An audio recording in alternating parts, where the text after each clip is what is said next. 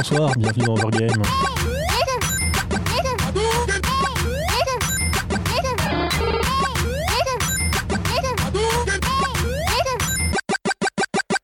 Bonsoir à toutes et à tous, vous êtes sur Cause Commune, donc on est diffusé sur 93.1 FM à Paris en Ile-de-France.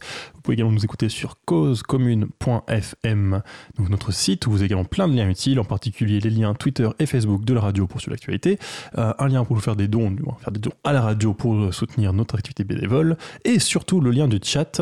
Euh, vous pouvez donc réagir et discuter avec nous. Bonsoir le chat. Euh, donc ce soir, comme tous les lundis soirs, c'est Overgame, donc de 21h à 22h30, on va parler de jeux vidéo et avec mon équipe habituelle. Donc à ma gauche, Aurélie, bonsoir. Salut Hervé. Lucas à la régie. Bonsoir Hervé. Et Léo, bonsoir Léo. Hervé. Voilà, Léo qui n'a pas dormi depuis environ une trentaine d'heures puisqu'il revient d'un voyage d'affaires. Donc on va essayer de le maintenir réveillé. En fait, l'émission de ce soir sert principalement à lui faire regagner un, décalage normal afin qu'il puisse reprendre sa vie habituelle. sur le cercle circadien. C'est ça.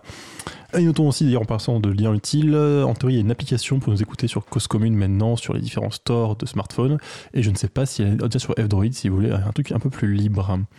Et donc ce soir, on pensait parler un petit peu des, euh, bah, des grandes sagas, des, euh, des, suites, des remakes, euh, et de, bah, de manière générale, effectivement, tous les jeux qui ne sont pas sortis juste une fois, mais avec 48 sortes, enfin, pardon, 48, il y plein de, suites, d'épisodes divers et variés. Et bah, on va commencer par faire un petit rapide tour d'horizon, puisque forcément, des grandes sagas, il y en a pas mal. Donc certaines qu'on a déjà évoquées, forcément. Enfin la plus connue je sais pas mais une des plus euh, iconiques disons il y a les Final Fantasy qui c'est assez intéressante puisque donc là on en est au je sais plus au 14 15 au 15 ah oui le 15 est sorti c'est oui j'ai un peu de mal à suivre. Et d'ailleurs dans, dans, un des autres jeux de Square Enix il y a une affiche pour le 27 je crois. Donc euh, le 26 le 26 et c'est dans Deus Ex euh, le premier Human Revolution. Human Revolution, c'est ça. Oui, ils ont mis une affiche en clin d'œil. Donc ils doivent d'ailleurs jusqu'au 26 maintenant, hein, sinon c'est de la triche. Deus Ex qui d'ailleurs est une autre saga de Square Enix. oui, alors doucement. Mais oui, donc voilà. Euh, et Final Fantasy, je trouve un, exemple intéressant parce que justement par exemple plus classique, puisque à la fois il y en a une quinzaine, enfin en vrai, on en est au numéro 15, mais il y a plus que 15 parce qu'il y a eu plein de, d'épisodes alternatifs. Il y a eu le, le 10 1 et 10 2, il y a eu les Tactic Advance, etc. Donc il y, en a beaucoup plus que 15. Mais en fait, c'est une saga qui n'a pas de rapport entre les uns et les autres. Ça, on l'a déjà un peu évoqué dans l'émission, on en parlait plus. Ça. Alors en fait, euh, il y a les 15 épisodes canoniques qui, sont, euh, qui n'ont aucun lien les uns avec les autres. Mais après, vous avez, pour certains épisodes, vous avez des spin-offs qui, eux, ont des liens les uns avec les autres. Donc, euh, comme on a dit, il y a le 10 et le 10-2, le 13 et le versus 13. Euh, non, c'est le 13, le 13-2 et le Lightning Returns Final Fantasy 13. C'est ça. C'est évident. Mais voilà. Mais t'as quand même quelque chose qui se ressemble entre les trucs Genre, enfin, c'est des jeux d'aventure euh, bah, Alors, c'est tous des jeux de rôle. Ce sont tous des jeux de rôle et on peut mentionner l'exception du 11 et du 14 qui sont des jeux de rôle en ligne massivement multijoueurs. Et après, t'as le système de combat qui évolue d'un jeu à l'autre. Euh, enfin, si tu les fais tous dans la lignée, tu vois l'évolution du système de combat. globalement le même? Bah, il change de temps en temps quand même. donc, euh. Disons qu'entre le 1 et le 14, ça, enfin, du coup, le 14 en plus, particulier, entre le 1 et le 15, ça change beaucoup. Mais c'est vrai qu'il y a quand même une évolution assez logique de la saga au fur et à mesure où finalement, on, a des univers qui vont changer à chaque fois, mais il y a quand même une certaine cohérence, il y a des, pas de références en général d'un épisode à l'autre. Et même les systèmes de jeu, effectivement, évoluent, mais bah, lentement, logiquement. C'est-à-dire qu'à chaque fois, c'est les équipes qui reprennent ce qui a marché avant, puis qui disent, on va, va niveau de tel point, on va tester telle chose.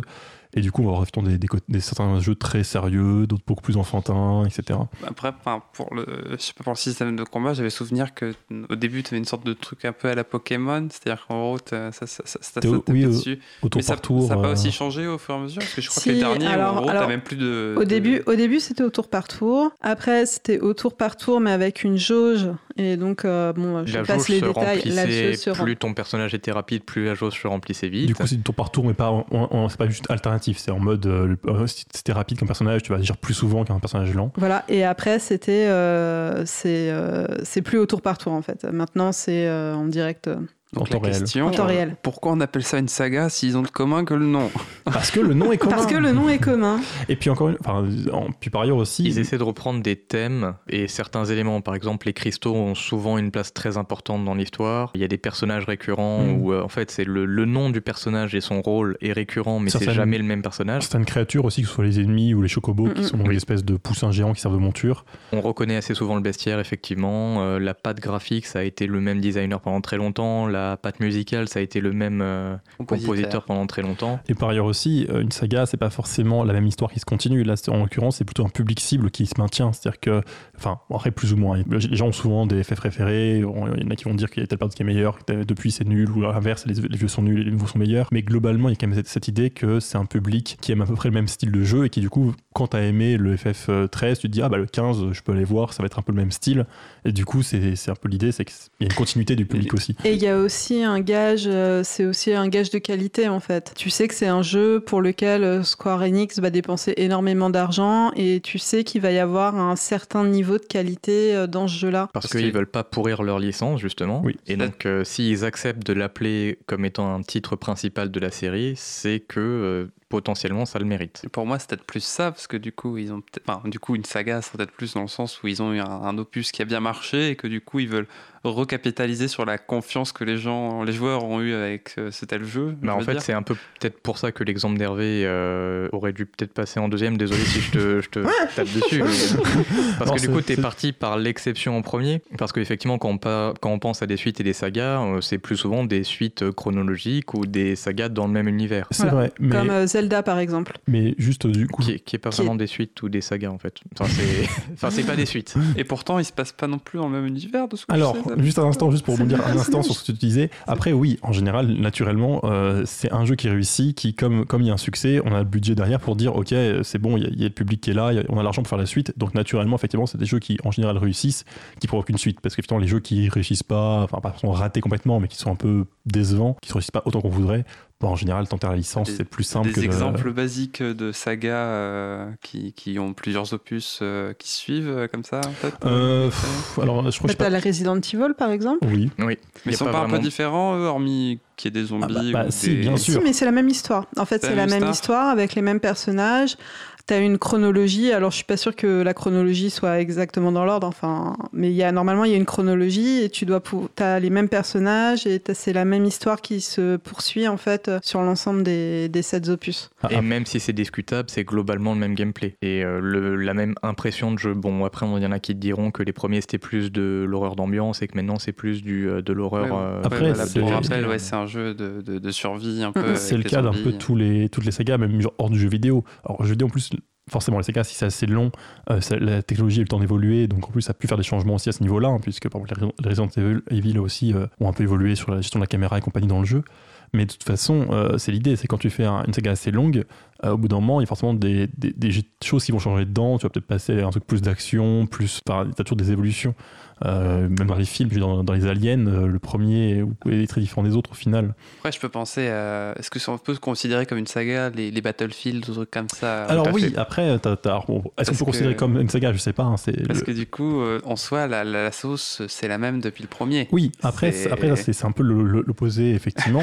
c'est tous les jeux qui finalement sortent tous, tous les ans, peut-être pas tous les ans, mais très régulièrement mais qui évolue assez peu. Alors le, plus caricatural là-dessus, c'est les jeux de sport. Hein. si tu prends un FIFA ou je sais plus FIFA, FIFA 17, FIFA 18, FIFA 19, euh, où il y en a un par an, où ce qui change principalement, ça va être le nom des joueurs parce qu'ils mettent à jour les équipes et compagnie. Alors après, en vrai, il y a quand même des évolutions du jeu lui-même, mais effectivement, pour le coup, c'est un peu l'aspect inverse, c'est vraiment un jeu qui est actualisé plus que renouvelé où du coup effectivement tu vas avoir des sagas. Alors du coup c'est vrai que c'est un, un, terme un peu bizarre dans, ces cas-là puisque ça étend pas vraiment l'univers mais ça se met à jour. C'est une série quoi. C'est une série voilà ça. Et du coup chaque année tu vas avoir le nouvel, opus. Et potentiellement effectivement tu as un peu l'intermédiaire bah, typiquement les jeux de tir donc comme Call of Duty ou Battlefield où à la fois, ça va être un nouveau jeu à chaque fois, c'est-à-dire que la campagne va être différente, on va te dire, ah, cette fois-ci, vous faites la guerre à tel endroit, et c'est complètement différent, mais sur le fond, euh, ça apportera pas grand-chose. À... toujours un piou-piou, tu vois toujours la première personne, c'est un peu tu ça. toujours d'autres gens qui ont des piou-piou aussi.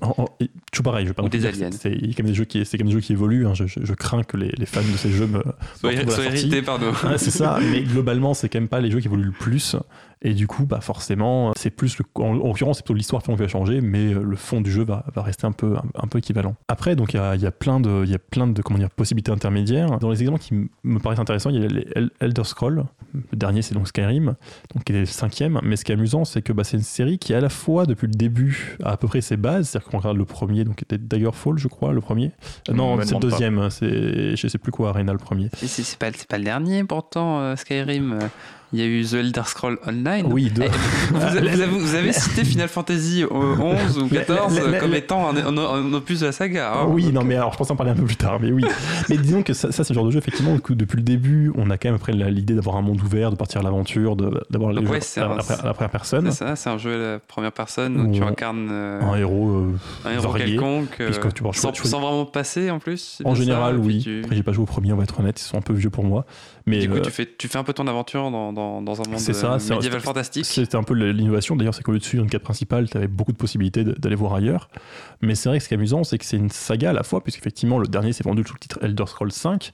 Et à la fois, c'est vraiment au 3 que ça a décollé, parce qu'en fait, les deux premiers ont un certain succès, mais étaient quand même assez euh, encore un, peu en avance sur leur temps, disons, en sur la technologie. Du coup, c'est un peu compliqué de, vraiment rentrer dedans. Et du coup, c'est vrai que c'est amusant parce que c'est à la fois une saga, à la fois c'est le même univers, ça avance, et à la fois les jeux sont complètement indépendants. Vous pouvez jouer au 5 sans jamais avoir joué au précédent, comme après, après j'avais fait, et ça vous dérange absolument pas, puisqu'en fait, euh, c'est le même univers, mais vous êtes dans un continent différent, vous êtes à une époque différente, avec euh, un. L'univers après, après être le même, mais c'est pas, mais, pas du important. mais du coup, est-ce que c'est pas un peu comme euh, les, les Battlefield et compagnie, où c'est la même soupe réchauffée avec des nouveaux graphismes et une nouvelle région explorer Alors, oui, même si quand même, je trouve que ça donne pas la même impression. Je pense que ça donne pas la même impression, notamment parce qu'ils sortent moins souvent.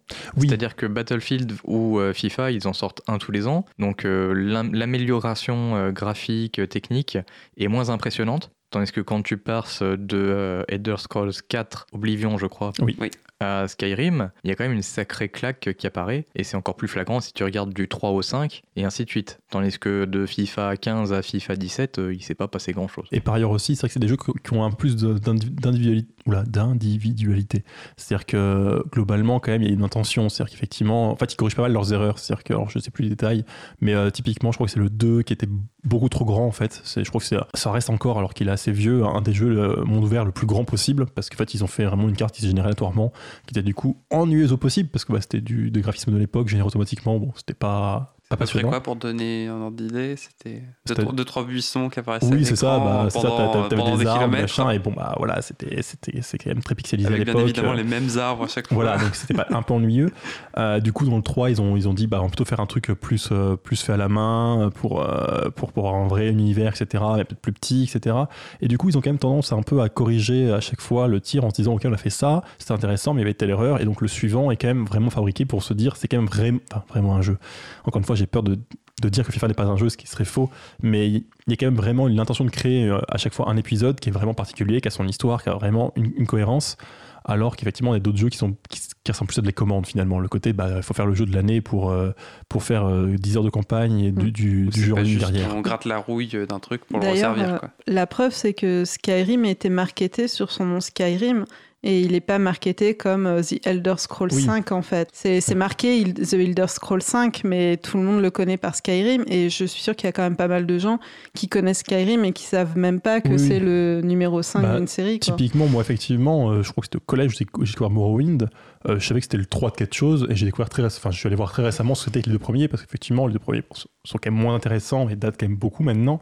Et du coup bah tout le monde les a oubliés. Enfin tout le monde je me comprends mais c'est beaucoup moins marquant et beaucoup moins grave finalement de, de que ce soit une série. Dans les exemples aussi qui m'amusaient beaucoup, euh, je suis retombé dessus en, cherchant un peu pour l'émission. Il y a eu Prey, et je voulais juste le citer parce qu'il m'amuse énormément, puisque c'est une suite, mais pas du tout. C'est-à-dire qu'en fait, le premier Prey est sorti en 2006, où effectivement c'était une histoire d'aliens qui venaient sur notre monde récolter les humains, et on jouait, je crois, un Amérindien qui avait des pouvoirs un peu mystiques pour combattre les aliens. J'ai joué longtemps, je suis pas tout sûr du scénario. Arc et flèche contre. C'est ça. Au début, je, je, sais plus, un, non, je crois que tu avais quand même des armes, mais tu avais effectivement un arc et une flèche dans, dans, un monde mystique, peu importe les détails. Euh, mais, mais du coup, là, et en fait, euh, ils ont reboot la série. Euh, donc, alors j'ai un doute, c'est pas très longtemps. La série d'un seul jeu? Oui, la série d'un seul jeu, qui était reboot. donc c'était en 2017. Et ce qui est drôle, c'est que le jeu n'avait plus aucun rapport. C'est-à-dire que c'était le même titre, et moi, au début, je vais voir, me disant, ah, c'est la suite ou un reboot. Et je me dis, bah non, ça n'a rien à voir. Effectivement, on se retrouve aussi sur un côté un peu SF, où on est dans une station euh, spatiale avec euh, des aliens, effectivement. Mais en fait, le jeu est beaucoup plus sérieux. Ça passe d'un jeu de tir plutôt fun avec euh, enfin plein d'arts un peu idiotes et des, aliens pas très malins à un jeu très sérieux avec un qui commence un peu un style un peu horreur et c'est pas c'est pas juste un hasard qu'ils aient pris le même nom euh, je crois pas. Euh, c'est à dire qu'il me semble quand même que entre autres je crois que le jeu précédent a été retiré de, de, la plateforme de vente où il était pour pas qu'on les gens confondent. Et il me semble bien quand même que c'était que pas la même boîte les droits c'est pas la même boîte qui a fait le jeu? Non je crois que par ailleurs les droits ont été rachetés pour brouiller les pistes ah d'accord. oui c'est pas la même boîte du coup qui non non c'est bah, c'est justement Bethesda je crois qui a repris le nouveau Prey. Donc ceux qu'on fait aussi les Elder Scrolls, c'est tout est lié. Mais du coup, effectivement, euh, c'est le genre de jeu où c'est une suite ou pas, bah ça a le même nom et je crois que c'est près le seul rapport que ça a. C'est un peu comme actuellement euh, Disney qui s'amuse à refaire tous leurs dessins animés en 3D. Euh, en, disant que c'est un nouveau truc, mais c'est juste la même chose en 3D. Est-ce que c'est un reboot Est-ce que c'est nouveau Est-ce que ça n'a plus rien à voir? Est-ce que c'est une suite? Mais ça, ça, ça, arrive aussi quand même. Il me reste juste 30 secondes. Est-ce que j'ai un truc passionnant Si, je voulais quand même juste rapidement citer les Kingdom Hearts. On s'est déjà un peu moqué de cette série, que j'aime beaucoup par ailleurs. Mais dans le genre saga, effectivement, c'est génial, puisque le Kingdom Hearts, il y a le 1, il y a le 2, maintenant il y a le 3, mais il y a aussi maintenant il y a aussi 45 opus intermédiaires qui se placent n'importe où dans la saga. Sans compter les compilations qu'ils ont fait, ils ont fait la 1.3, la 1.5, la 2.3, la 2.5, la 2.8, la 2.9.0 C'est ça. Et, du coup effectivement on obtient une saga. Alors pour le coup c'est vraiment un même univers, une même histoire, sauf que vous allez voir effectivement les, opus principaux qui vont vous raconter l'histoire principale, des points de vue des méchants, des points de vue de donc le 1.5 sur Game Boy c'est ce qui est entre le 1 et le 2. Alors, c'est pas vraiment le 1.5. Oui, euh, pardon. Sur Game Boy Advance, c'était le Chain of Memories. entre le 1 et le 2, mais à la fin, le héros a, a sa mémoire qui est effacée, donc c'est pas grave. Enfin, mais c'est quand même important pour tout le reste de la série. c'est ça. Et, du coup, c'est quoi Kingdom Hearts? Ah oui, t'as raison, pardon, rapidement. Donc, euh, c'est une série où on joue un jeune garçon qui se bat avec une clé géante, euh, allié à Mickey, enfin non, allié à Dingo et Donald, avec Mickey qui est le roi du monde. Et euh, il y a, y a, tu vas passer d'univers de Disney en univers de Disney. Donc, tu Il faut taper Mickey ou... Non, non, Mickey c'est un gentil, il est avec toi, c'est le roi. Et, donc, du coup, t'es le roi de quoi si jamais tu dois te battre contre des trucs de, tu, te bats contre des méchants. Parce que le roi, t'es censé être l'oppresseur, tu vois. Non. Alors. Il n'a pas fini d'atterrir encore. voilà, la, révolution n'est pas encore arrivée dans ce monde-là. Et euh, du coup, pour, pour, la peine, je crois que c'est toi qui voilà, tu vas devoir annoncer la première musique. C'est euh, Piercing Light qui a été fait par euh, Mako pour l'album War Song de League of Legends qui a été utilisé pour les Worlds de 2016, je crois. Cause commune, cause-commune.fm 93.1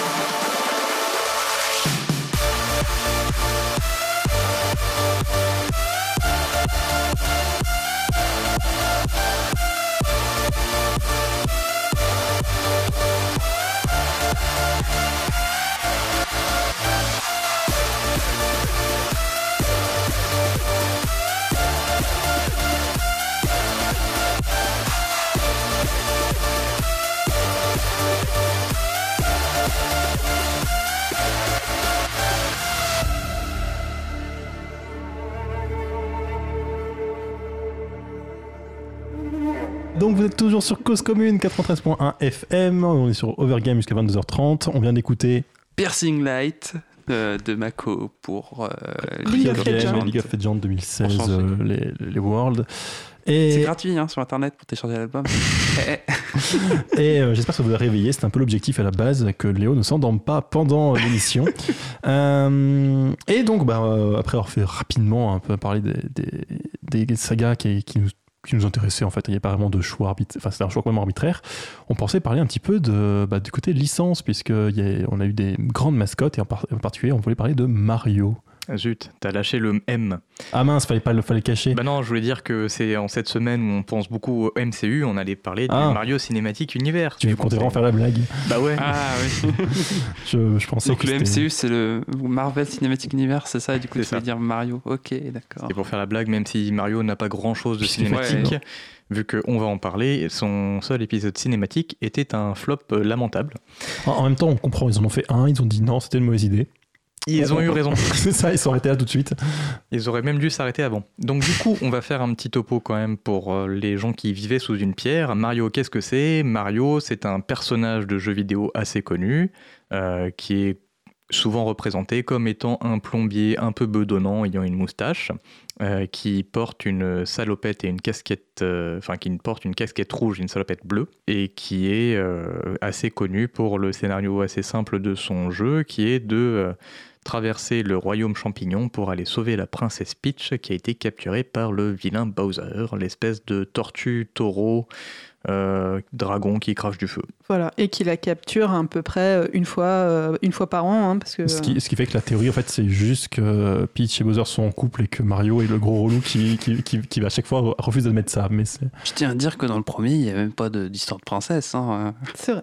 Il y a juste un château. hein. Ouais, C'était pas tout de suite le truc chevaleresque a- dès le début. hein. Il n'y a, pas marqué à chaque fois ta princesse pas la princesse. Non, non, non, le tout premier, il y avait juste un seul niveau. D'accord. Ah oui, le tout premier. Bon. Ouais. Attends, tu parles du premier. euh, Ah oui, parce que oui, on va en parler. Euh, Ah coup, oui, bah oui, il y en a plusieurs. Eh, euh, donc Cette transition. Mario euh, est apparu pour la première fois sous sa forme telle qu'on la connaît en 1981, mais à la, ba- à la base il n'était pas Mario, il était Jump- Jumpman et il, est- il apparaissait dans le jeu de Donkey Kong. Donkey Kong qui est un gros gorille qui lançait des tonneaux et qui avait capturé une demoiselle à les sauver. Bizarre, quand il y a Kong, souvent c'est un gorille. C'était Oui. un thème qui était déjà euh, récurrent dans les Mario. Et du coup, c'était sa première apparition, mais là où il a commencé à devenir, devenir connu, c'est en 83 et en 85. Donc en, tra- en 83, c'était euh, le premier jeu Mario, effectivement, c'était Mario Bros. Et euh, tu pouvais jouer en fait dans un jeu d'arcade, Mario et Luigi, qui pouvaient s'envoyer des, euh, des carapaces qui traînaient dans les tunnels. Et effectivement, là, il n'y avait pas d'histoire de princesse ou quoi que ce soit, c'était juste un jeu d'arcade. Ah non, moi je parlais de ce premier où tu te baladais en, en side-scrollant, euh, comme ça. Et du coup, celui-là, prototype. c'est le Super Mario Bros, qui est celui Ouais. qui a vraiment fait connaître Mario et qui a été pendant très longtemps le jeu le plus vendu au monde, avec euh, 40 millions d'exemplaires, si je dis pas des bêtises, quand il est sorti sur NES. Et donc, il est sorti en 85, et dans ce jeu-là, on contrôle Mario, euh, qui est un jeu de plateforme, effectivement, où on se déplace euh, de gauche à droite. Et en fait, c'est un des premiers jeux de plateforme et un des premiers jeux qui a mis euh, le ton sur comment doit fonctionner un jeu de plateforme, sur qu'est-ce qu'on attend d'un bon jeu de plateforme avec euh, des, des sauts bien, bien jaugés, des accélérations, euh, la possibilité de récupérer des améliorations pour euh, renforcer son personnage, euh, des ennemis faciles à comprendre, etc. qui est encore de nos jours cité comme un jeu extrêmement Oui. bien conçu.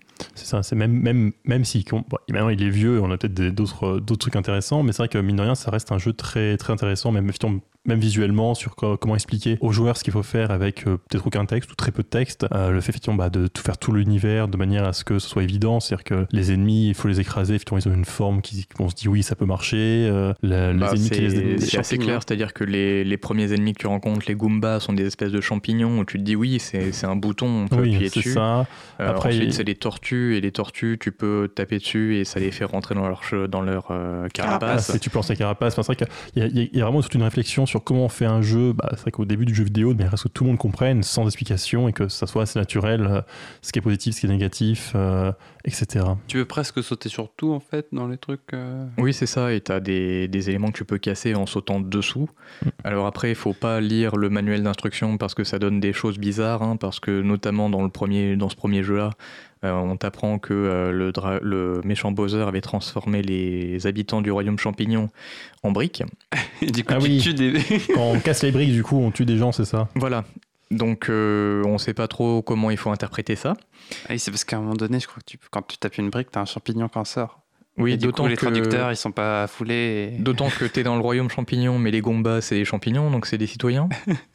C'est des rebelles. Et quand tu manges le champignon pour grandir, est-ce que tu manges aussi des citoyens C'est des rebelles. Oui, parce que je crois qu'il y, y, a des Toads aussi, ou alors c'est Toad oui, le nom. Mais eux, ils parlent, donc ça va. Mais eux, ils parlent, donc du coup, ceux qui parlent pas, ils ont pu les tuer. C'est des enfants.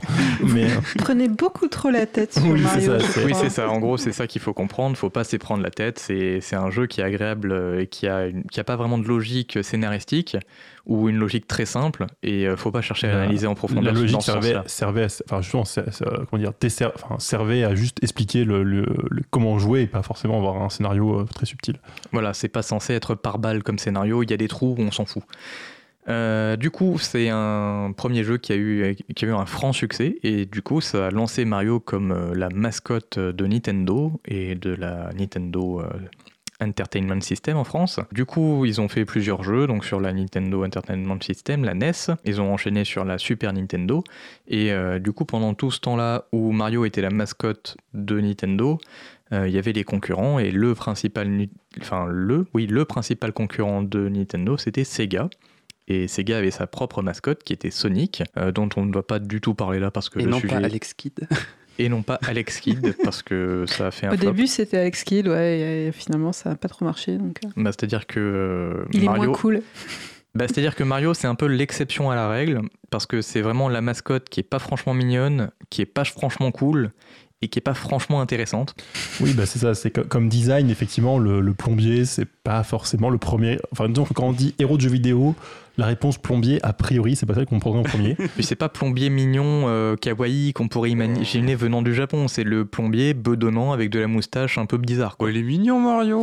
Il a des jolis yeux bleus, un petit nez tout rond. Euh. Alors, il avait été dessiné comme ça à cause des limitations techniques de la console. Donc, c'était pour qu'on puisse bien hmm. reconnaître le, personnage, en fait. D'autant que si tu regardes le premier artwork de Jumpman, euh, il a une sale gueule. Hein.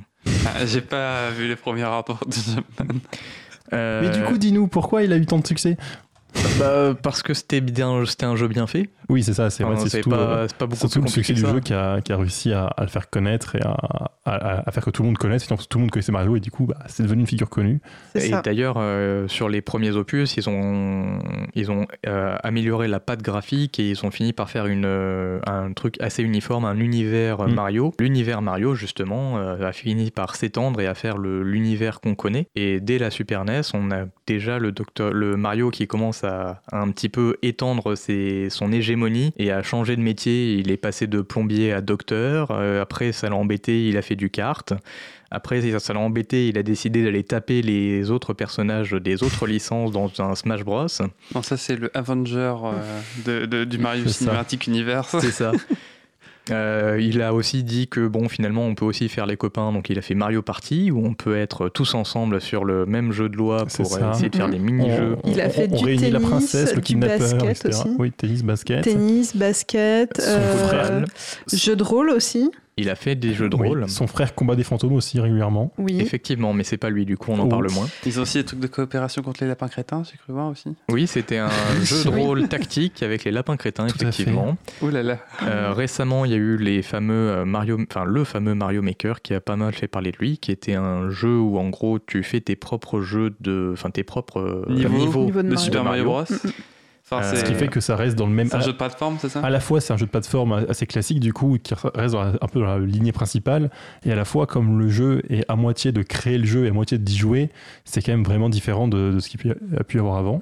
D'autant que suivant les personnes qui faisaient les niveaux, ça devenait soit des casse-têtes, euh, soit hmm. juste des niveaux où tu marches, il se passe rien et c'est juste tu regardes le niveau euh, aux hmm. alentours parce que ça fait de la musique. Ouais, ça, il y a beaucoup de niveaux musicaux effectivement, en fait, fait toucher à rien et c'est juste que ça faisait une super musique. Ah, mais en parlant de niveaux musicaux, il y avait euh, Mario, le jeu pour faire de la musique là sur Super Nintendo. Euh, celui-là, je l'ai pas en tête. Euh, si, si, en fait, c'était euh, c'était un jeu où bah, tu faisais de la musique, tu avais un piano et donc tu pouvais faire. Et donc, je voulais ce jeu quand j'étais jeune et j'ai acheté un espèce d'ersatz très mauvais. Euh, C'était un jeu Mario Oui, oui, c'était un, jeu, Mario. Ouais. Alors après, je ne sais. Mario Paint, merci. Oui, effectivement. Ah, Donc bah, j'avais Mario Paint, mais je ne l'avais pas dans la catégorie jeux musicaux. Et en fait, il y a une partie. en fait, tu as une partie dessin et une partie musique. D'accord. Merci le chat. Et tu as aussi une, as eu aussi des aventures pour apprendre à taper. Il y avait Mario euh, Typing, je crois, un truc Sur un clavier. Oui. pour apprendre à taper. c'est ça. C'était le Serious Game euh, Mario, pour apprendre aux enfants à taper au clavier. Mais du coup, effectivement, ça, c'est une saga un peu particulière, parce qu'il y a à la fois la saga principale, qui sont des jeux de plateforme qui eux-mêmes évoluent d'ailleurs, hein, puisqu'on passe de jeux en 2D, euh, qui était effectivement très novateur et très bien réussi pour l'époque, mais forcément un peu daté, un peu, voilà, qui, qui ont évolué dans, à la fois en 2D puis en 3D maintenant, puisque là, le dernier, c'était, il s'appelait comment? C'était Galaxy, un truc comme ça? Odyssey. Odyssey, voilà, pardon. Qui effectivement maintenant est en 3D et qui, quand même, qui a un style très différent, forcément mais aussi bien sûr le succès autour a, servi. Alors c'est plein de jeux en, en, arrivant de vente finalement, il y a un côté de regardez, il y a Mario sur l'affiche. Bah, c'est-à-dire euh, que Mario a quand même eu euh, beaucoup de chance euh, parce que c'est pareil, quand il est passé à la 3D, on s'y attendait pas, enfin tout le monde l'attendait au tournant et il a réussi à faire ce passage sans trop de problèmes. Contrairement à, sa, concurrence qui s'est pris un mur dans la figure. Et il faut dire aussi que pareil, hein, Mario Kart c'est quand même un excellent jeu, mm. Mario, Mario RPG c'est aussi des bons jeux, donc en fait ils ont une mascotte mais ils, la brattent pas en mm. fait, ils essayent, ils essayent dans chacun de leurs types de jeux de faire des bons jeux. Par licence principale sur les jeux de plateforme, ce qui est, ce qui est vrai, c'est plutôt, le, plutôt le jeu, la, comment dire, la, la licence par défaut, c'est le jeu de plateforme. Mais typiquement, effectivement, Mario, Kart est devenu une licence à part. C'est-à-dire que là, on est, je sais plus combien, pas mal. Et 8, 8 je crois, ouais, un truc comme ça. C'est des vrais jeux, c'est des jeux que les gens apprécient, qu'on attend, etc. C'est pas juste, ah tiens, c'est marrant, il y, a un jeu secondaire qui sort, on va aller voir pour euh, passer du temps, mais en fait, c'est pas terrible. Non, c'est vraiment, ils ont vraiment réussi à créer des, licences secondaires qui, en fait, sont certes secondaires, euh, je veux dire, historiquement et, et, par principe, je sais pas comment dire ça, mais qui en réalité sont des licences vraiment appréciées par les joueurs et qui, sont vraiment attendues. Il y, a des gens qui attendent avec impatience le prochain Mario Kart sans vouloir jamais jouer au, au, Mario Odyssey. Comme effectivement on passe d'un jeu de plateforme à un jeu de course, bah, si vous n'aimez pas les jeux de plateforme et vous aimez les jeux de course, vous pouvez très bien jouer euh, au Mario Kart sans jamais aller voir le reste. Mais c'est comme ce qu'on disait tout à l'heure sur les Final Fantasy, c'est un gage de qualité. Et par exemple, euh, à Noël, quand les parents veulent acheter euh, des jeux pour leurs enfants, ils savent que s'ils achètent un, un, jeu avec Mario dessus, ils ont quand même beaucoup plus de chances mm. que ce soit un bon jeu. Et en plus, un jeu qui est pour enfants quand même, parce qu'il euh, il y a aussi euh, l'aspect Nintendo. C'est pas euh, violent, c'est graphiquement c'est plutôt mignon. Il y, a un côté toujours bon enfant effectivement. Y a, je crois pas qu'on ait encore eu d'univers hyper sombre avec des, Bah, ils ont ah, ils ont vaguement essayé de faire quelques quelques trucs un peu plus sombres. Par exemple, le Mario Football avait euh, des, des, graphismes beaucoup plus euh, mm. sombres que le que l'univers Mario traditionnel. Mais c'était du euh, football, donc. Ouais, mais c'était étrangement plus violent que que d'autres sports qui pourraient l'être plus. J'ai trouvé le scénario de, de Super Smash Bros. sur Wii assez, assez dark quand même. Oui, il y a un, pseudo-scénario. Euh, je savais même pas qu'il y avait un scénario. Après, bon voilà, je sais pas, je trouvais vu que c'était un jeu de combat en même temps, c'était violent en soi. Puis en l'occurrence, c'est, enfin, même si Mario est intégré, c'est pas non plus tout à fait un jeu Mario. Oui, mais il y a Mario dedans. Il, est sur la jaquette. Euh, c'est possible, j'ai bien regardé la jaquette de Super Smash Bros. Brawl. Euh, du coup, on commence à arriver à la fin de ma partie. Je vais juste rapidement mentionner, même si on va y retourner plus tard, que euh, Mario a fait, comme beaucoup d'autres licences, un retour aux sources il n'y a pas trop longtemps, il y a quelques années, avec un retour de, du Mario plateforme en deux dimensions scrolling, mais avec des graphismes 3D qui était le New Super Mario Bros, qui a eu un énorme succès et qu'ils ont dit que c'était euh, génialissime. Bon, globalement, c'était un retour aux sources, quoi.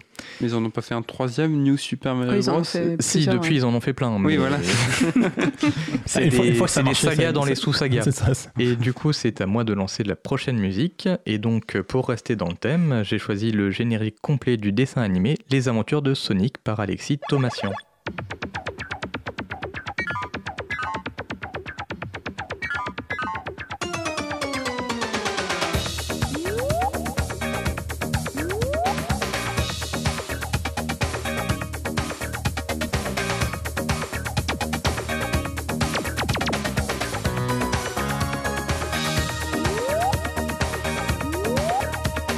Cause commune, cause-commune.fm.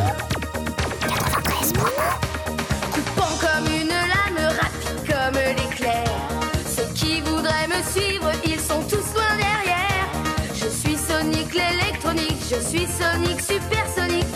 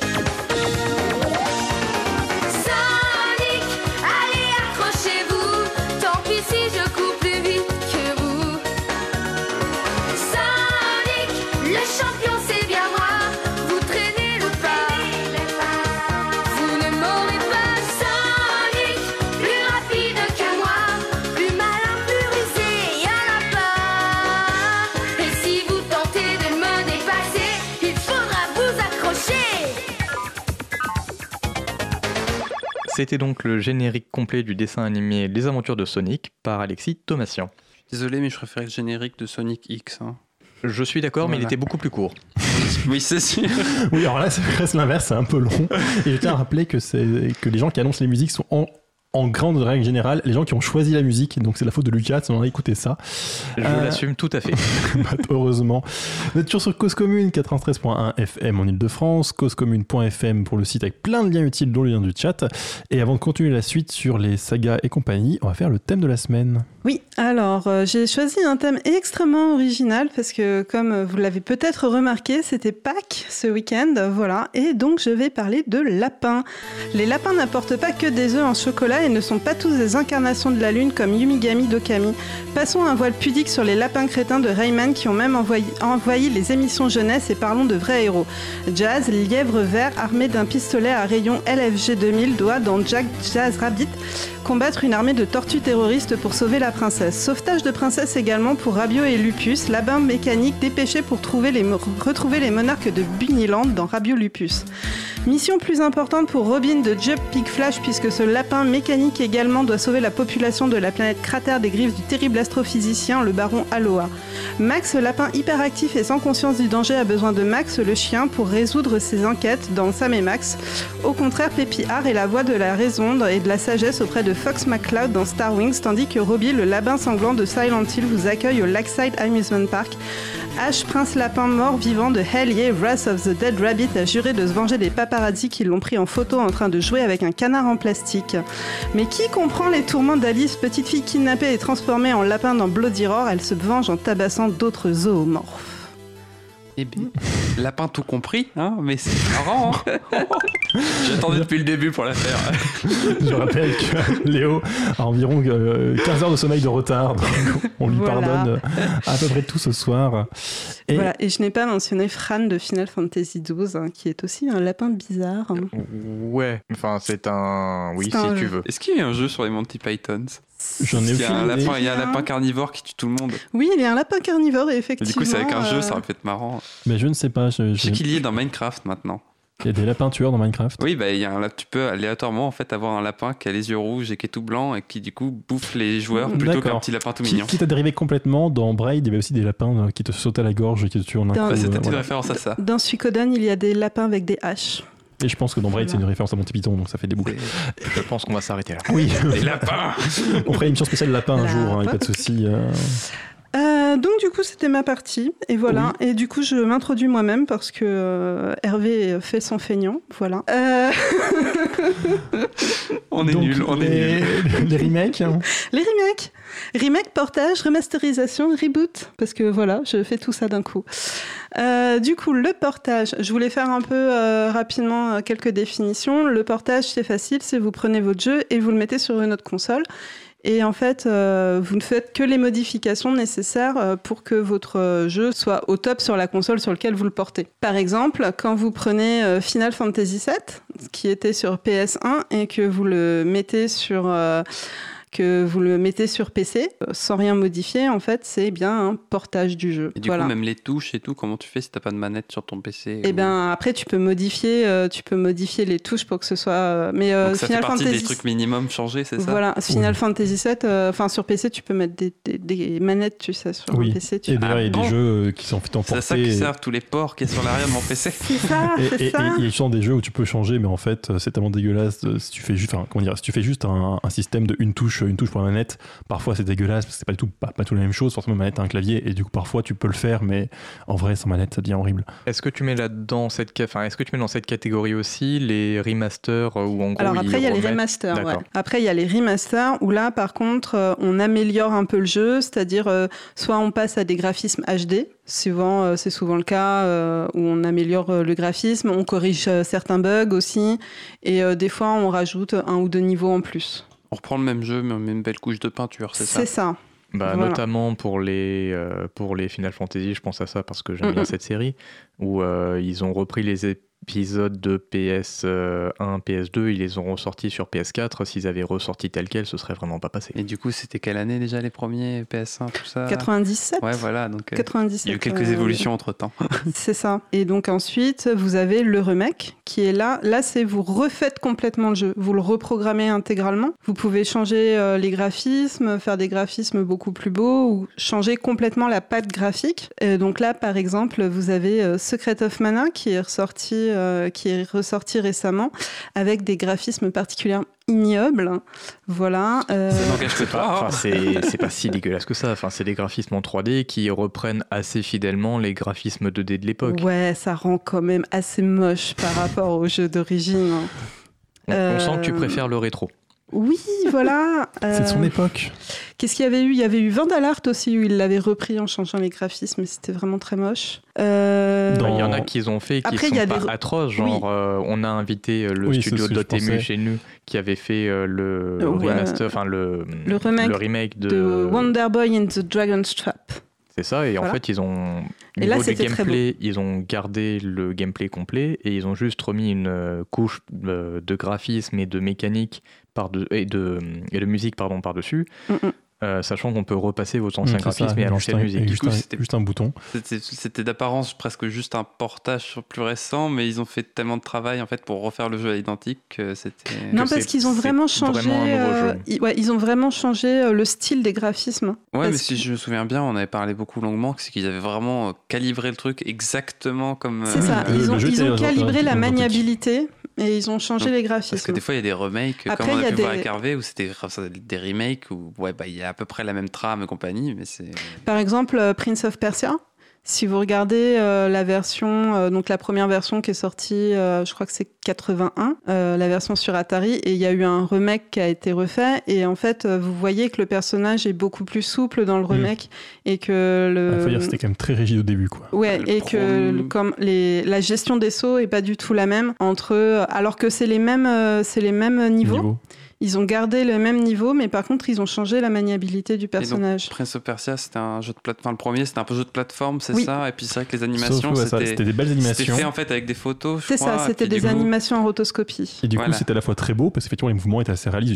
Genre, Mario, on s'en fiche, il saute, euh, c'est n'importe quoi, il saute beaucoup trop haut, et puis c'est, il a pas d'animation Il prend pas d'élan, il saute directement. ça. quoi. Alors que là, effectivement, c'était des animations assez belles où, où il y avait un cycle Ça de marche. bien euh, les, les on, gestes. on saute, etc. Mais du coup, quand vous avez commencé une animation, comme tout n'était pas prévu, et ben vous pouvez pas vous arrêter en plein milieu. Quoi. Vous commencez à sauter, vous sautez. Quoi. Vous Et avez pas puis, le choix. et puis, puis quand t'arrêtes de, de marcher, il faut, faut le temps qu'il ralentisse, C'est ça. tout. Ce qui est, ce qui est très très beau, hein. et, et en plus ça peut même faire un gameplay intéressant, mais effectivement dans un jeu moderne, la plupart des joueurs euh, craquent assez rapidement Surtout parce qu'on dans un on est, jeu plus, on est plus habitué. Plateforme où il faut être précis pour les sauts. En... Alors en remake euh, assez, euh, assez notable, il y avait par exemple euh, Metal Gear Twin Snake, donc qui était le portage, euh, enfin qui était le remake sur GameCube du jeu sur PlayStation 1. Et en fait, c'était Nintendo qui, à l'époque, espérait encore faire une console pour les gamers et espérait encore Nintendo, PlayStation? Oui, c'est-à-dire que Ah, ils c'est un, c'était une exclusivité PlayStation et. Nintendo a essayé de. Ils d'en ont racheter racheté les droits. Voilà. perdu. Ils ont, en fait, euh, en fait, euh, Nintendo, comme ils il voulaient, euh, ils voulaient jouer dans la cour des grands, donc ils voulaient avoir des titres un peu euh, matures. Et donc, du coup, ils avaient racheté, euh, enfin, ils avaient un contrat d'exclusivité avec le, le studio Silicon Knights qui avait fait Legacy of Kain, qui était un, un jeu euh, un, peu, un peu dark, etc. Et euh, donc, euh, Silicon Knights leur avait fait Eternal Darkness, qui était l'un des premiers jeux sortis sur GameCube. Ça a l'air dark en effet. Et du coup, ils avaient racheté, ils avaient racheté à Konami les droits donc d'adapter Metal Gear sur Leur console. sur leur console. Sauf que c'est pas Konami qui s'est occupé de faire de faire ce portage, c'est euh, Silicon Knight. Et du coup, Silicon Knight en a fait un remake.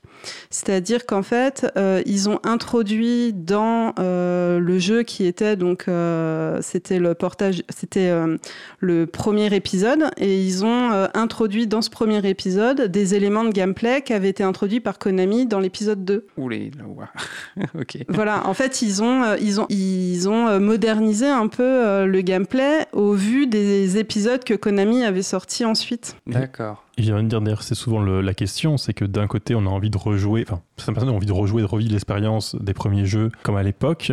À la fois, ça peut être compliqué soit à trouver, parfois, soit même effectivement, même de s'y remettre, parce qu'effectivement, les premiers jeux, bah, parfois, ils datent d'une époque où c'est plus, euh, plus Après, très appréciable. Je sais pas si c'était vraiment la problématique euh, pour la GameCube, vu que c'était juste une génération plus loin, je crois. Oui, après, euh, je pense que c'était aussi. euh, bah, il en fait, il je pense qu'ils voulaient se démarquer un peu. euh, c'était pour euh, dire euh, regardez, nous, on a, on n'a pas un nouveau Metal Gear, mais notre Metal Gear a suffisamment. Parce que c'est Sony qui avait l'exclusivité des nouveaux Metal Gear. Donc, on a un Metal Hmm. Gear qui est Qui suffisamment de innovant. Et voilà, pour avoir un, ar- un argument de vente pour dire euh, vous n'allez pas rejouer au même jeu Hmm. parce que sinon, ça aurait attiré personne euh, sur la console. Et donc, ils avaient embauché aussi euh, Ruei Kitamura, qui est toujours d'ailleurs euh, un cinéaste euh, japonais, pour refaire l'ensemble des, pour refaire l'ensemble des cutscenes Mmh, du jeu, cinématique. des cinématiques, merci.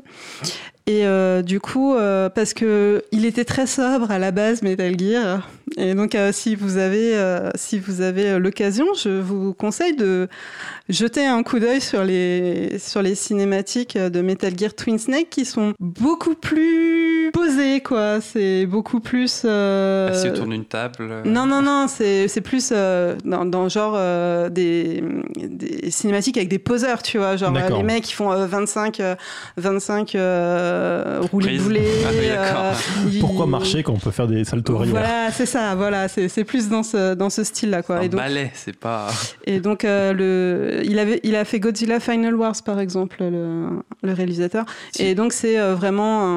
Enfin, les, les cinématiques sont devenues beaucoup plus euh, films d'action, euh, mais un peu what the fuck, quoi. S'il a animé Snake comme il a animé Godzilla, ça va être marrant.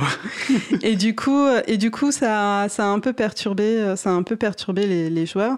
En plus, euh, le fait d'intégrer des, des nouvelles euh, façons de se déplacer, parce que par exemple, euh, dans Metal Gear 1, euh, les façons de se déplacer le personnage étaient assez limitées, et dans le 2, ils avaient introduit, par exemple, de pouvoir se cacher sous un, Mm. sous Une caisse, etc., sous la boîte en carton. Donc, ils avaient repris ça, et du coup, en fait. euh, ça, ça rendait beaucoup plus facile certains passages Mm. du jeu qui à l'époque étaient beaucoup plus durs parce que du coup ça ouvrait de nouvelles possibilités euh, et Mm. les niveaux n'étaient pas prévus pour ces possibilités-là en fait. Dans le même genre, il y avait, euh, euh, il y avait le jeu Half-Life qui est sorti en 88, qui est assez. À l'époque, c'était un jeu en 3D euh, des débuts, donc c'était pas très joli, etc. Puis ils ont fait ré- récemment, du coup, enfin, une, équipe de, passionnés du jeu ont fait un, nouveau jeu qui était du coup un remake qu'ils ont fait avec le moteur du second opus de Half-Life. Et c'est vrai que du coup, c'est à peu près la même chose, enfin, parce que du coup, ils amènent toutes les mécaniques du 2 dans, le- dans tout l'univers du premier euh, épisode, et du coup, c'est vrai que c'était un peu euh, assez marrant. Et tu dis que c'est une équipe passionnée, c'était pas une équipe officielle, ça c'est un, pas une équipe, c'est pas, pas Valve qui est du coup le Mm. créateur d'Half-Life qui a fait ça. C'est un petit studio à côté euh, qui, qui- Le jeu s'appelle Mais- Black Mesa, mais oui. du coup c'est euh, Mais, Half-Life mais 1. du coup, effectivement, on a, on a les mécaniques du 2 qui se retrouvent dans le premier, ce qui est à la fois est sympa, parce que bah, que enfin, je n'ai jamais joué au 1, j'ai uniquement joué au 2, mais euh, j'imagine que du coup c'est un peu plus vivant, disons, il y a plus de choses à faire, mais par contre, il y a des passages où c'est un peu facile ou un peu, un peu étrange. Bah, je trouve qu'en fait le 1 était affreusement dur en difficile.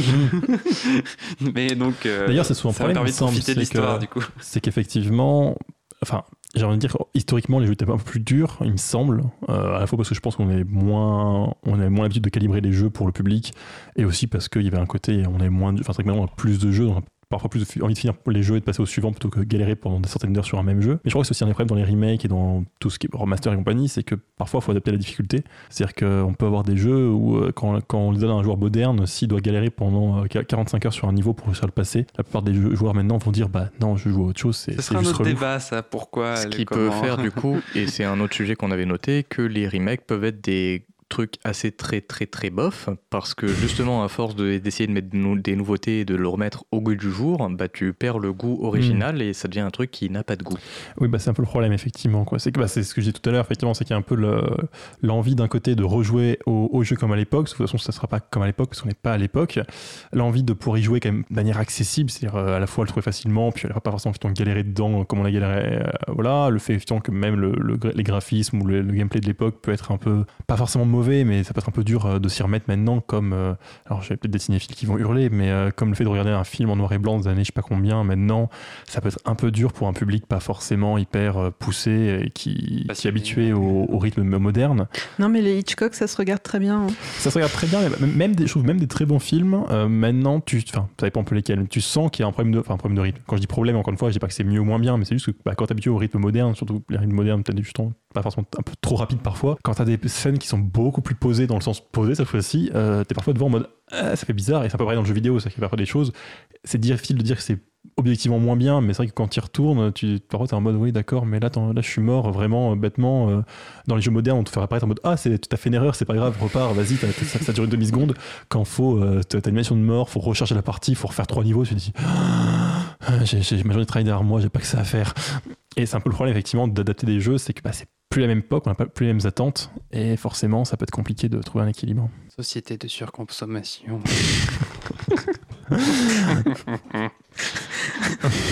oui, alors euh, peut-être, ça, sera- ça sera un autre ah sujet. bah si, justement. Ça sera un autre sujet, je pense. Pensez au lien un peu, peut-être, oui. Oui, euh, du coup, il m'a perturbé. J'avais d'autres trucs à dire, mais je pense que là, c'est plutôt l'heure de, De la musique, à la moins, à moins que musique. tu veuilles prendre 30 voilà. secondes pour un petit Non, mais c'est pas grave. Euh, du coup, la musique que j'ai choisie, c'est Sign Wine de Susumu Hirasawa pour Berserk.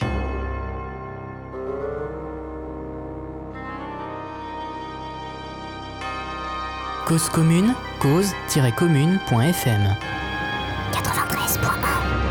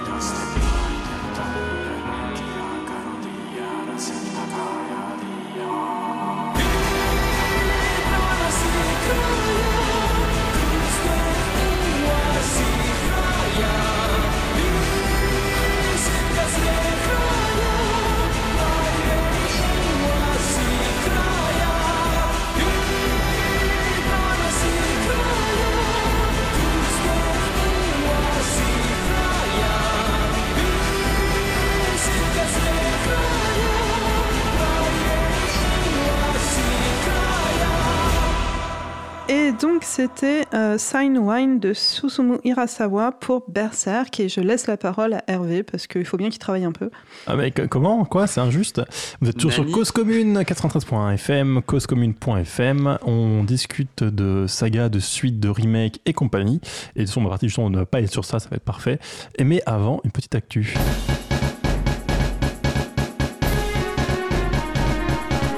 La semaine dernière, le 15 avril 2019, un incendie a détruit la toiture et la flèche violé le duc de la cathédrale Notre-Dame de Paris. Parmi les diverses réactions, Ubisoft a proposé l'accès gratuit à un de ses jeux, Assassin's Creed Unity, se déroulant à Paris lors de la Révolution. En particulier, il est possible de parcourir la cathédrale. Je cite leur communiqué. Ubisoft a en effet concentré une grande partie de son temps et de son efforts à la reconstruction de Notre-Dame afin de se rapprocher au plus près de l'original. Du coup, euh, ce qui est dommage, c'est que la flèche a été construite après la période du jeu, donc a priori, ne doit pas être dans la reconstitution, mais je ne suis pas allé vérifier. Notez que le jeu devrait rester une semaine en accès gratuit, donc si vous écoutez en direct notre émission, vous devez encore pouvoir courir le récupérer. Si l'annonce est sympathique, il faut tout de même garder en tête que depuis trois autres opus de la série sont sortis, c'est une saga aussi, et qu'il est probable que ça ne coûte quasiment rien à Ubisoft de laisser ce jeu gratuit pendant une semaine. L'annonce est également accompagnée d'une promesse de don d'un demi-million d'euros, autrement plus conséquent. Est-ce pourtant la cause la plus utile que pourrez soutenir l'entreprise? Je n'en suis pas sûr. Tout, cela reste une, une, opération marketing et pas la pire, je suppose. Oui. Ah, tu veux ton petit bip Non, je sais pas. Moi, je m'en fiche du bip. À chaque fois, je mettais un bip, donc je m'étais dit qu'il fallait mettre le bip, mais. Euh, mais voilà. Mais euh, oui, donc voilà, si vous voulez récupérer le jeu, euh, vous devez pouvoir trouver ça sans, euh, en, sur la boutique d'Ubisoft, je suppose. Je ne suis pas allé vérifier. C'est pas, pas un jeu qui me passionne Assassin's Creed, même si c'est une saga, il y en a eu plein depuis. il y a eu donc il y a eu celui à Paris, mais du coup, depuis, il y en a eu en Grèce, en Égypte. Après, même à l'époque où ils avaient fait justement Unity, ils étaient très fiers de dire on a fait la cathédrale à l'échelle 1 pour 1, c'est magnifique, bah, il y a tous les cailloux dans leur moindre recoin. De toute façon, Assassin's Creed, un, un des intérêts, effectivement, c'est les villes qui sont reproduites dedans, qui sont souvent assez bien produites, avec assez beau, etc. Et donc, forcément, quand ils ont produit Paris, faire euh, la cathédrale de manière euh, assez belle, qu'en plus, euh, comme dans le jeu, on, grimpe partout sur les toits et compagnie, j'imagine que grimper sur la cathédrale est assez sympa. D'autant qu'à l'époque, il n'y avait pas la tour Eiffel. Oui, il n'y a pas Tour Eiffel et puis c'était pas euh, et du coup, l'architecture haussmanienne. Et du coup, est-ce qu'il y, a, est y a la, la, flèche de violer le duc dans le jeu pas encore. Euh, J'y joué vraiment que 5 minutes. ah oui, du coup, forcément, c'est plus compliqué. Et donc, sinon, moi, je voulais parler rapidement bah, des jeux qui sont pas du tout des sagas, mais qui ressemblent à des sagas, puisqu'il y a des jeux qui évoluent en fait. Il y a des jeux qui euh, sont toujours le même jeu. Quand vous y jouez, c'est toujours le même titre, c'est le seul qui est accessible, mais qui ont été énormément changés. Donc, celui qui ressemble le plus à une saga en soi, par exemple, dans, ce style-là, ça va être World of Warcraft. Donc, on a déjà parlé plein de fois, hein, puisque c'est donc le, un peu le MMORPG, le jeu de rôle massivement multijoueur en ligne euh, le, plus, le plus iconique. Mais du coup, effectivement, qui sort en, euh, je ne sais plus, il faut que j'ai pas mes notes sous les yeux. 2003 2003, tu penses euh, Novembre 2004, visiblement. C'est ce que j'ai noté, il faudrait vérifier. Mais qui, depuis, donc, a énormément évolué puisque celui-là évolue un peu différemment, puisque c'est plutôt. On, rajoute du contenu dedans. C'est-à-dire qu'à chaque fois, on va rajouter un continent, une île perdue, une autre dimension parallèle, où on va dire Oh mon dieu, il y a des méchants, allez donc les massacrer. Et du coup, les joueurs disent Oh cool, je massacre des méchants. Mais à la limite, du coup, au moins, ça ressemble un peu à, un nouveau jeu en soi, même s'ils sont tous reliés. Hein. C'est un jeu en ligne, donc en fait, euh, quand vous jouez, bah, vous avez accès à tous les endroits d'un coup, même si en réalité, en fait, dans le jeu, vous êtes limité par votre niveau. Hein. Quand vous êtes niveau 1, vous allez commencer par taper des loups pas loin de votre capitale, et euh, quand vous êtes niveau 86, vous allez pouvoir aller dans d'autres univers pour aller taper des gros loups. T'as le droit d'y accéder quand même. Théoriquement oui, mais concrètement t'as aucun moyen. Donc là c'est euh, comme on a des autoroutes qui sont accessibles, mais tu peux marcher dessus à pied, c'est compliqué quoi. Euh, Sauf quelques exceptions, t'as souvent moyen d'y aller. Enfin dans World of Warcraft, t'as souvent moyen d'y aller. C'est juste que tu vas mourir euh, immédiatement dès qu'on dès qu'un méchant va sur l'autoroute dès, dès qu'un méchant éternue, effectivement tu vas mourir. Mais à part ça, ça va, tu peux y aller. C'est très accueillant. Mais du coup effectivement, ce qui est amusant, c'est que c'est le même jeu en théorie depuis 2004. Sauf que concrètement, non seulement l'univers a complètement changé, parce que en plus, à une époque de cataclysme, au lieu de mettre un nouveau, une nouvelle zone, ce qu'ils ont fait en fait, c'est qu'ils ils ont euh, remodelé les zones anciennes, parce que bah, justement le jeu commençait un peu à dater, les graphismes n'étaient pas tout à fait à jour et compagnie, et puis même plein d'autres trucs n'étaient pas à jour. Parce il y a eu un cataclysme. C'est ça. Dans le jeu, dans l'univers il y a un cataclysme qui, donc, qui était l'excuse pour tout reforger. Mais du coup, effectivement, euh, même, euh, même les zones anciennes ont été retravaillées pour être un peu mises à goût du jour, pour avoir la qualité attendue du jeu moderne. Et de la lave partout. Et de la lave partout, parce que c'est toujours sympa de mettre la lave partout.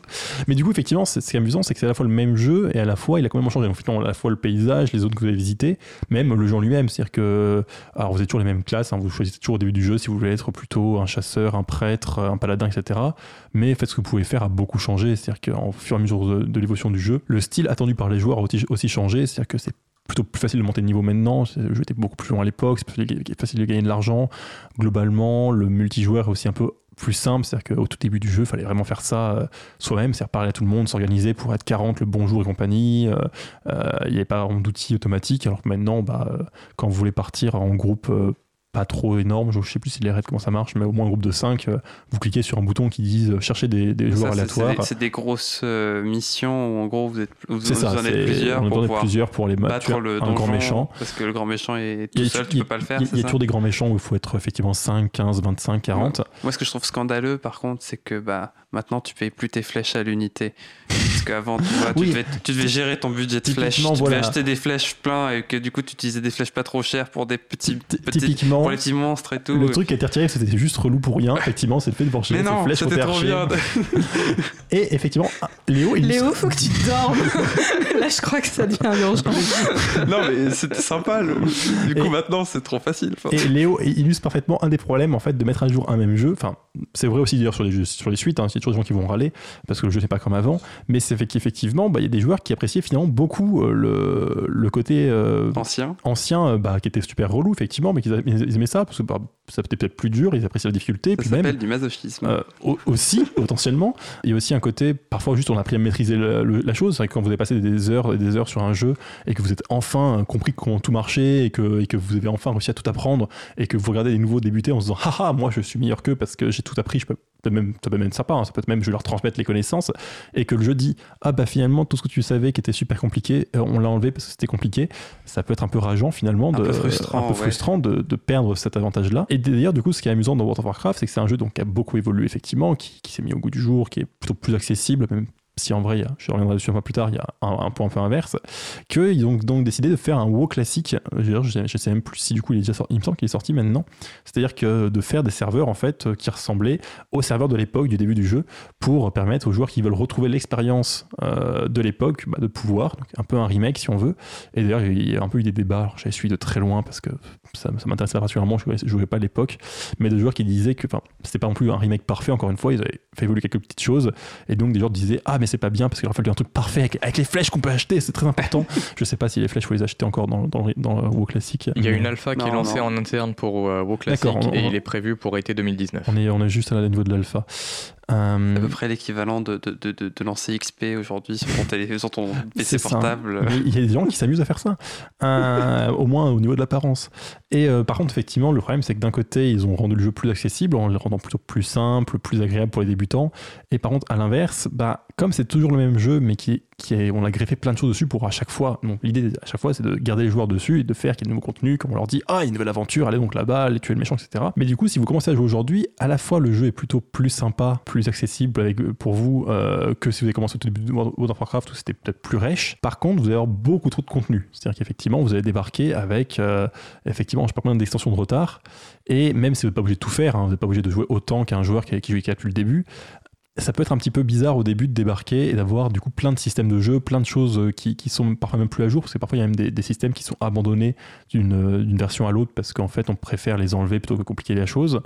Et- et du coup ça va être un peu troublant. Bah, c'est justement ce qu'on en parlait. Enfin, c'est qu'ils retirent des choses vu qu'ils en ajoutent régulièrement. Enfin, comme on parlait des flèches, par exemple, on a Mm. aujourd'hui on a plus ça à gérer, par exemple. Mais donc c'est plus simplifié en soi, malgré l'ajout de contenu. As Mais quand même, globalement, euh, tu as quand même beaucoup plus de choses. C'est-à-dire que tant que tu joues, euh, comment dire, euh, en continu, entre guillemets, que tu suis les mises à jour et que tu, tu finis le contenu avant qu'il y ait un nouveau qui apparaisse, c'est facile. Tu as un contenu à faire, tu dis, ok, je fais ça.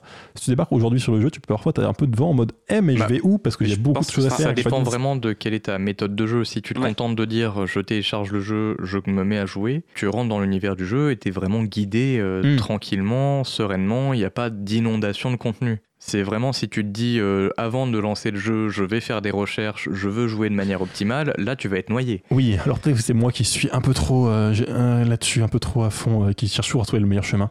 Et je pense, enfin, encore une fois, je pense que même les, les, premières versions euh, classiques et compagnie devaient avoir quand même un, contenu assez énorme, euh, déjà de, choses à faire, Bien sûr. qui du coup ont été retirés, comme tu disais, au fil de la mesure des, des mises à jour.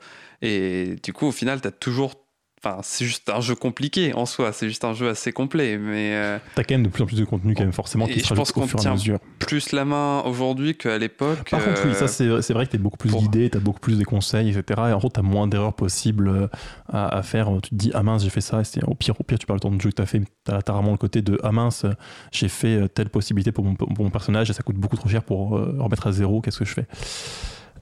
Dans les jeux aussi, parce que j'en parle plus rester sur WoW toute la partie, euh, dans les jeux aussi, que moi, du coup, pour le coup, je connais un peu mieux, donc bah, des jeux qui évoluent, maintenant, il y en a plein. C'est-à-dire qu'en fait, c'est un peu devenu la mode, entre guillemets.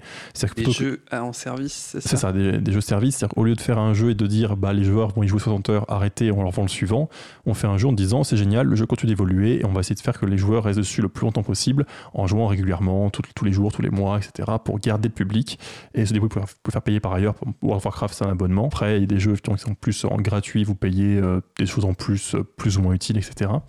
Et donc, typiquement, effectivement, un des jeux services qui a très bien marché, c'est League of Legends. Donc, c'est de l'affrontement euh, stratégique, on va dire, où chaque, personnage, chaque joueur contrôle un personnage en 5 contre 5.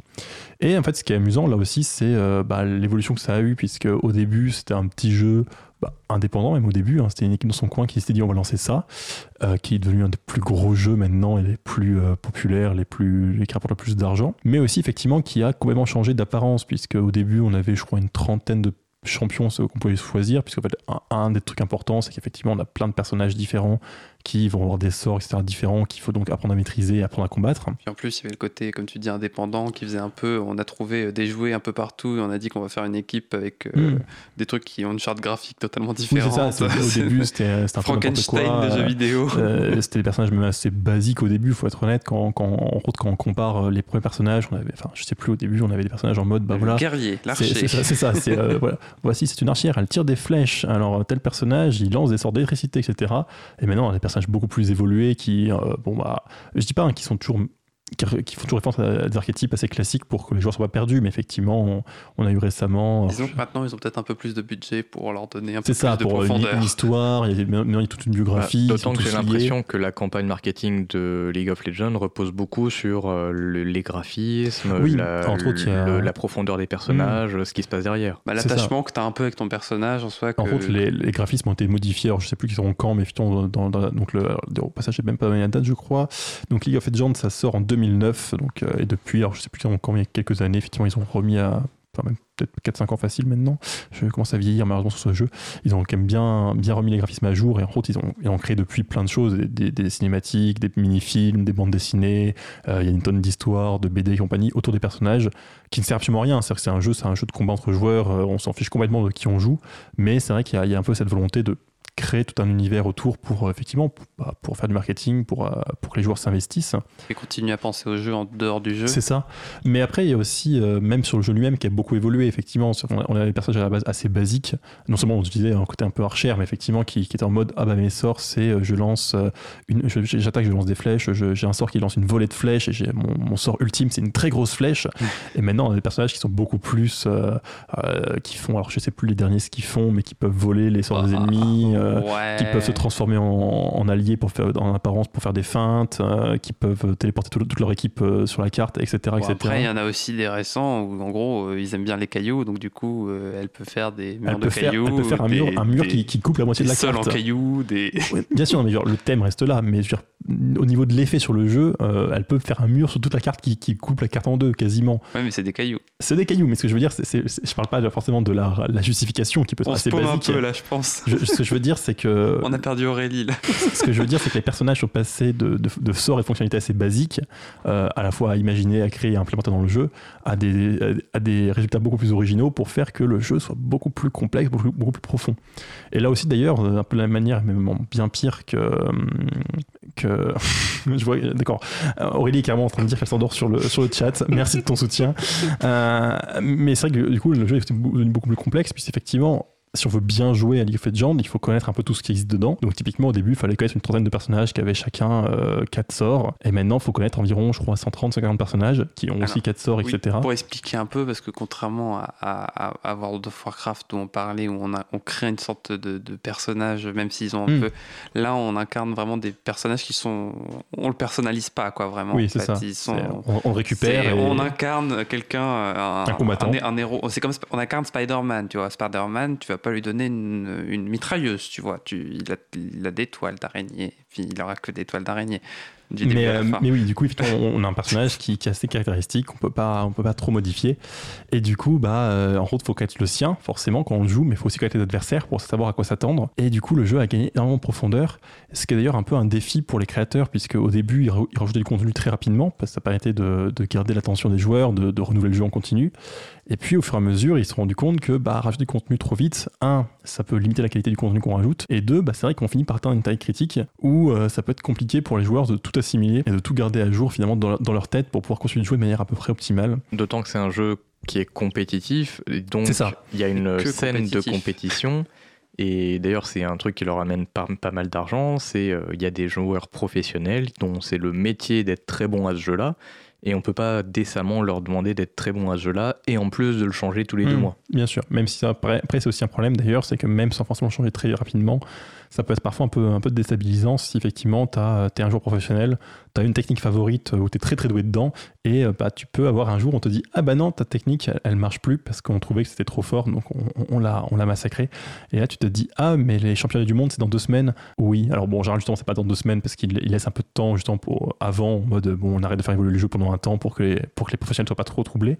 Mais c'est c'est aussi un problème c'est le fait que le jeu évolue et à la fois c'est toujours le même jeu et à la fois en vrai si on regarde le jeu aujourd'hui il y a 9 ans euh, c'est plus du tout la même chose. Dans, dans, dans plein enfin, graphiquement évidemment dans le, contenu disponible même la manière dont on joue c'est que les techniques les tactiques utilisées par les joueurs ont complètement évolué aussi puisque ça évolue avec le jeu.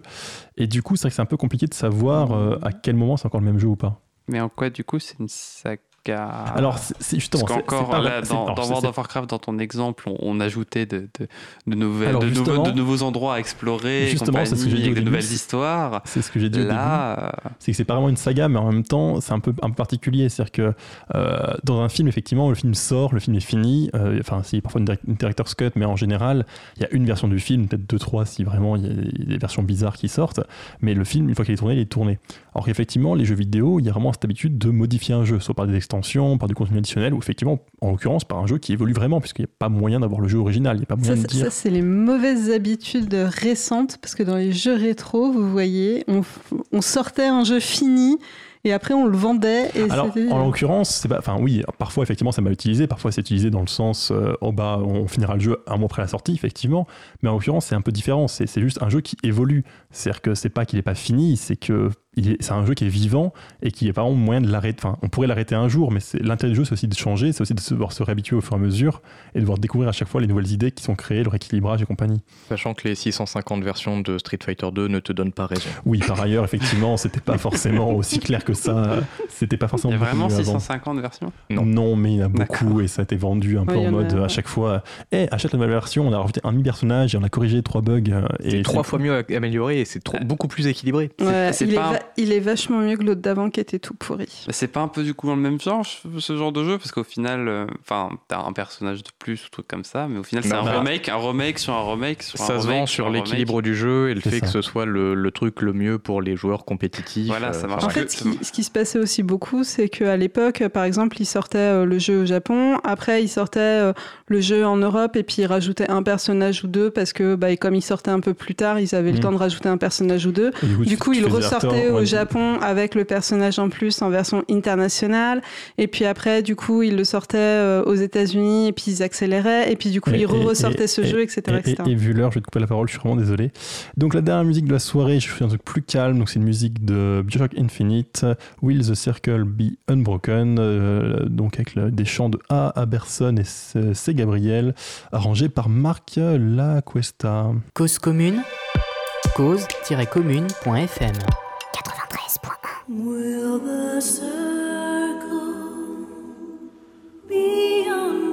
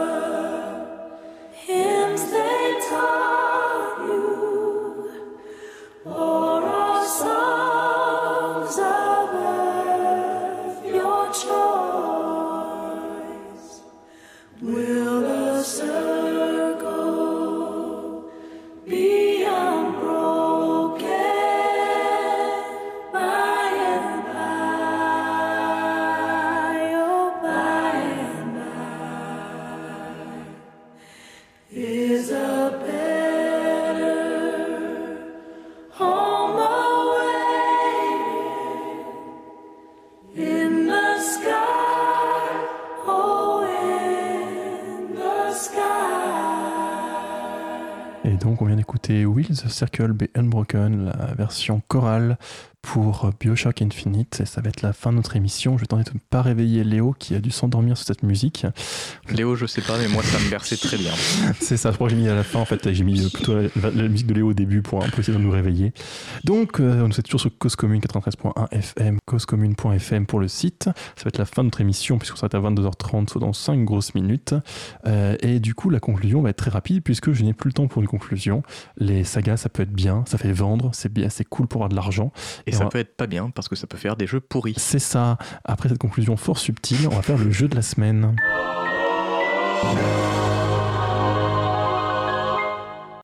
Et du coup, le jeu de la semaine cette semaine, c'est moi qui le fais. Et donc, j'ai choisi pour rester dans le thème euh, un Final Fantasy, parce que même si tout le monde sait que j'aime bien ça, on n'en a pas encore fait dans les jeux de la semaine, donc j'en ai choisi un. C'est le problème, c'est parfois ces jeux trop classiques où on se dit non, on va commencer par ça, puis on les fait jamais.